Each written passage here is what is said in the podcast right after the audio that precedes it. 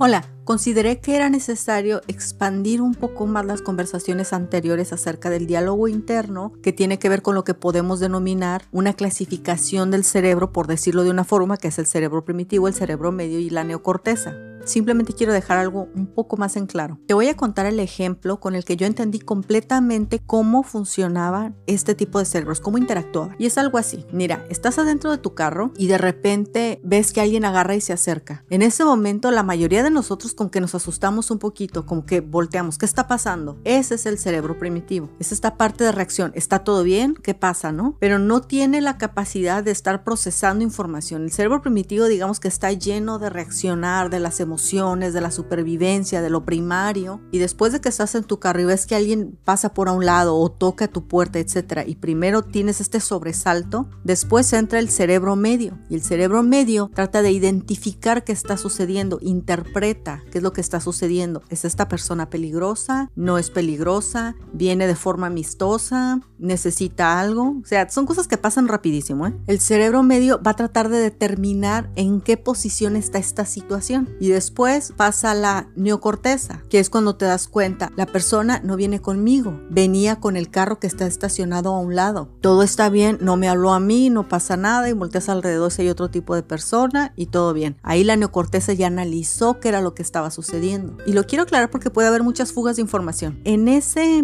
ejemplo de estar adentro del carro, la persona se podría quedar, digamos, ya pasó al cerebro primitivo, ya pasó al cerebro medio, ya pasó la neocorteza, pero aún así puedes no quedarte con el resultado real. Podrías quedarte pensando, la próxima vez voy a tener más cuidado por si alguien se acerca y quedarte en ese estado de temor. Lo que queremos aquí es procesar de forma correcta las cosas que nos suceden. Como te menciono, el ejemplo del carro, bueno, funciona muy bien porque es fácil de digerir, pero a veces en la vida cotidiana algo sucede, instantáneamente reaccionamos lo voy a hablar de una pelea familiar. En la pelea familiar alguien dice algo y tú puede que brinque, ¿no? Te brinque el carácter, te molestes instantáneamente. Quieras ir a pelear o quieras ir a debatir y luego entra el cerebro medio a ver en qué posición está la otra persona. ¿Está peleando? ¿Está amigable? ¿Qué está pasando? Y luego entra la neocorteza. No, pues es que esto sucedió, yo te entiendo, etc. Aún habiendo procesado todo, puedes quedarte con una percepción incorrecta de lo que está sucediendo. Es por eso que quería aclarar esto. Cuando tenemos un diálogo interno, ya entendimos que debemos de alejarnos del mundo de las emociones, nos ayudan a disfrutar, pero no podemos quedarnos a vivir ahí. Es una vida inestable. Las emociones están hechas para disfrutarse, pero no para que sean la base de nuestra vida. En las emociones está más bien todo lo primitivo. Lo que necesitamos es subir los pensamientos a la neocorteza, pero también apoyarnos en las perspectivas, en las ideas de otras personas, enriquecernos con las experiencias de otras personas, tanto si hablas con ellas, si las escuchas, las conozcas o no las conozcas, un libro, como sea, lo importante es ir expandiendo tu acervo de información. Así poco a poco te puedes dar cuenta cuando estás comenzando a pensar incorrectamente cómo puedes corregir ese pensamiento.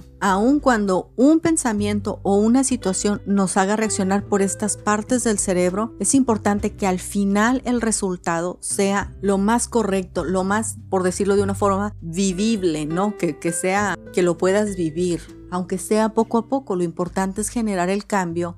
Y entonces, aclarado el punto, nos vemos la próxima.